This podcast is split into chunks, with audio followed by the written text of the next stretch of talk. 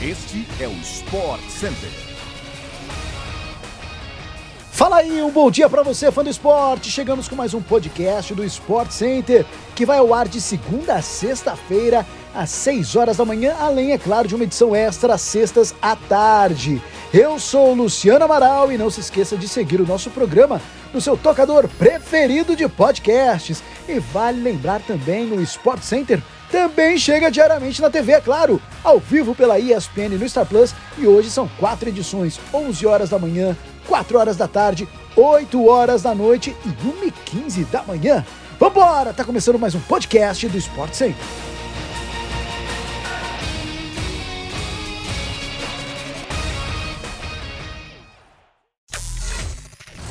No último compromisso antes da Copa do Mundo do Catar, o Brasil não tomou conhecimento da Tunísia e goleou a seleção africana nessa terça-feira por 5 a 1 no Parque dos Príncipes, em Paris.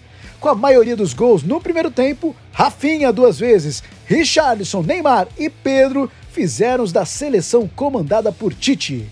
Taub marcou de honra para os tunisianos, que jogaram mais de um tempo com um jogador a menos. O Brasil teve facilidade no primeiro tempo e abriu o placar logo aos 10 minutos, quando Rafinha recebeu ótimo lançamento longo de Casemiro e encobriu o goleiro adversário com um toque de cabeça dentro da área. A Tunísia buscou o empate aos 17 com Taube, também de cabeça, após cobrança de falta na área, mas o susto durou pouco. Richarlison, no minuto seguinte, botou a seleção em vantagem novamente com assistência de Rafinha. Aos 26, Casimiro foi puxado dentro da área e o árbitro marcou pênalti.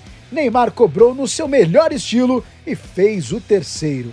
Antes do intervalo, ainda houve tempo para o Rafinha fazer mais um, com o Richarlison retribuindo a assistência e Brown, zagueiro tunisiano, sendo expulso após falta dura sobre o camisa 10 brasileiro.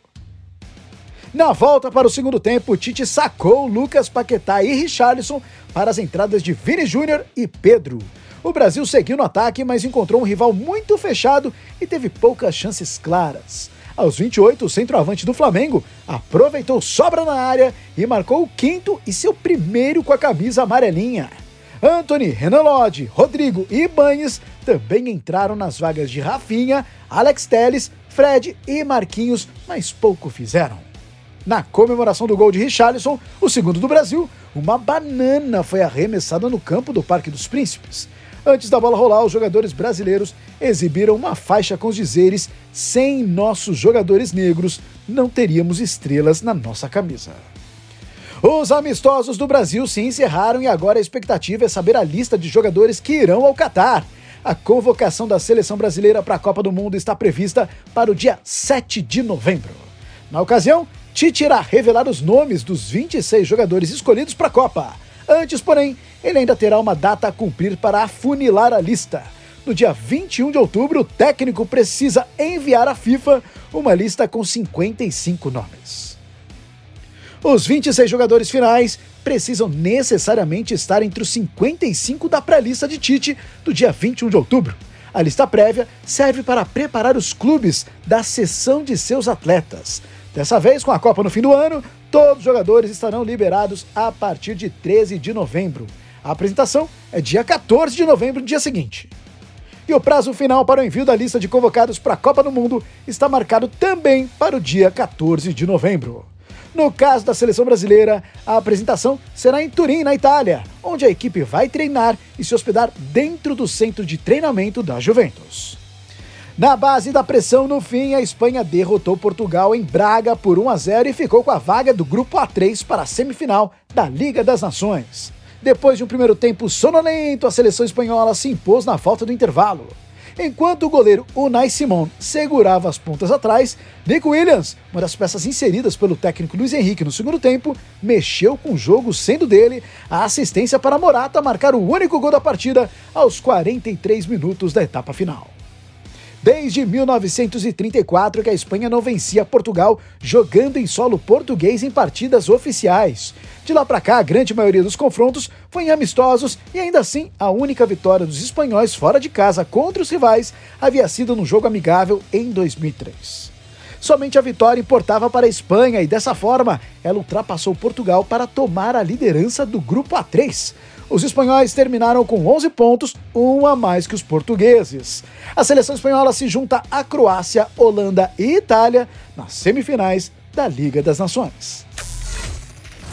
Em grande fase, os brasileiros Beatriz Haddad Maia e Thiago Monteiro igualaram nesta segunda-feira suas melhores marcas nos rankings da WTA e da ATP, respectivamente. Bia retornou ao 15º lugar da lista, enquanto Monteiro ocupa agora o 62º posto da relação masculina.